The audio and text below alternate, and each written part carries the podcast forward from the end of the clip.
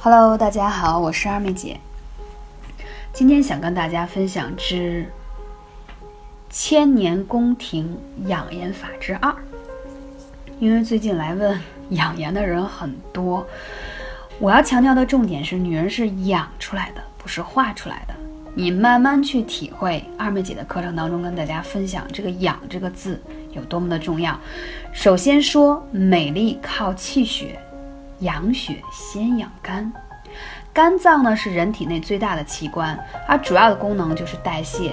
饮食中各种营养物质的新陈代谢都是要靠肝脏当中的进行的，而肝脏会制造胆汁，可以帮助肠胃消化吸收。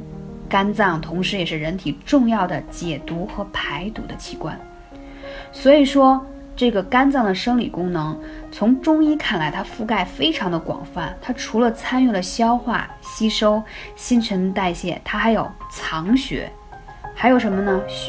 疏散，就是说帮助你把体内的一些，比如说毒素呀、不良的情绪啊，你都要把它排出去。明白吗？所以说，从五脏六腑与女性健康关联性来看，最最紧密的当属肝脏。肝为藏血之脏，气血调节之枢纽，所以中医会认为女子以养肝为先天。为什么今天又来说一个关于这个养肝的话题？因为马上。就是立夏了，所以呢，我们要知道我们这个承上启下的这个时节当中，肝脏有多么的重要。因为女人啊，从这个月经初潮开始，每个月都会流失一部分的血液，因此通常会比较容易产生血虚。而这每个月的失血都会与肝脏的功能有关。中医又认为肝主藏血，肝脏就像身体的血库一样。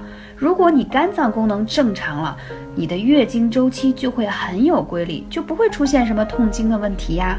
而肝脏的血功能不足，就会造成血虚，使得你会觉得眼睛经常干涩呀、流眼泪呀、视物不清，就是你看上去以后模糊不清视力上，而且脸上容易出疹子呀，还容易过敏啊，这些都是血虚的表现。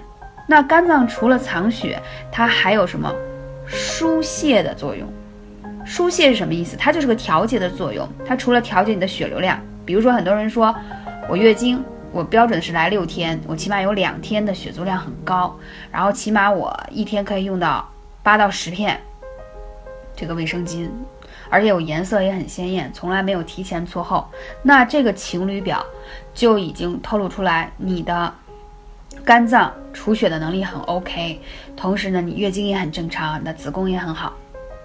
那如果说你出现了这些痛经的问题，对吧？首先它肯定是遇到寒了，它就痛了嘛。第二，我大部分来留言都跟我说，我月经只有三天，而且经量很少，颜色也也不太正常，那就说明你肝脏储血的能力就不好呀。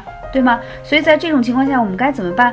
你包括还有人来留言说，二妹姐，我有黄褐斑，我色斑沉着，我有黑眼圈，然后还有那些斑斑点点，而且我身体呢，动不动就觉得腰酸背痛，就老觉得累，这些呢都是反映出你肝脏气血运行不通畅而表现出来的。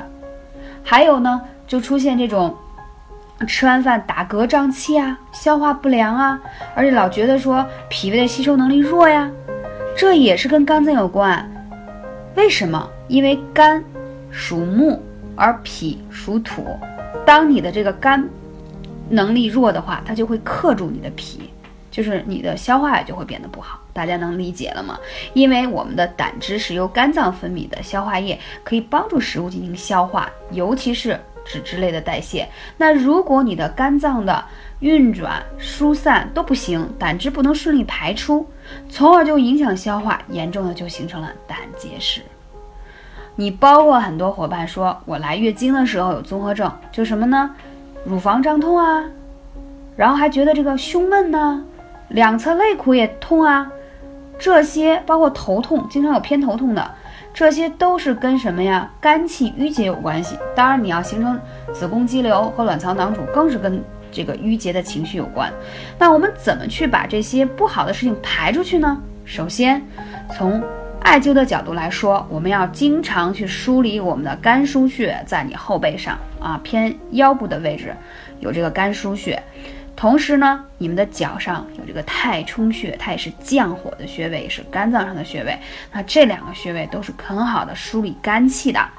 同时还有一点呢，就是可以泡玫瑰的花茶，因为上一次已经讲到了，玫瑰是入肝经、入脾经，所以它可以梳理肝气，让我们的气色变得更好。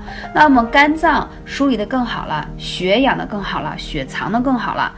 那我们是不是人就貌美如花了呢？对不对？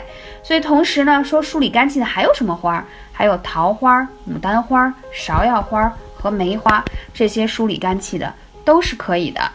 所以大家呢，一定要经常的去用食疗的方式来调理自己的身体。同时还可以大家讲一个叫养肝的食疗方法，可以让皮肤变得特别好，叫玫瑰银耳羹，就是把玫瑰花啊跟银耳、枸杞。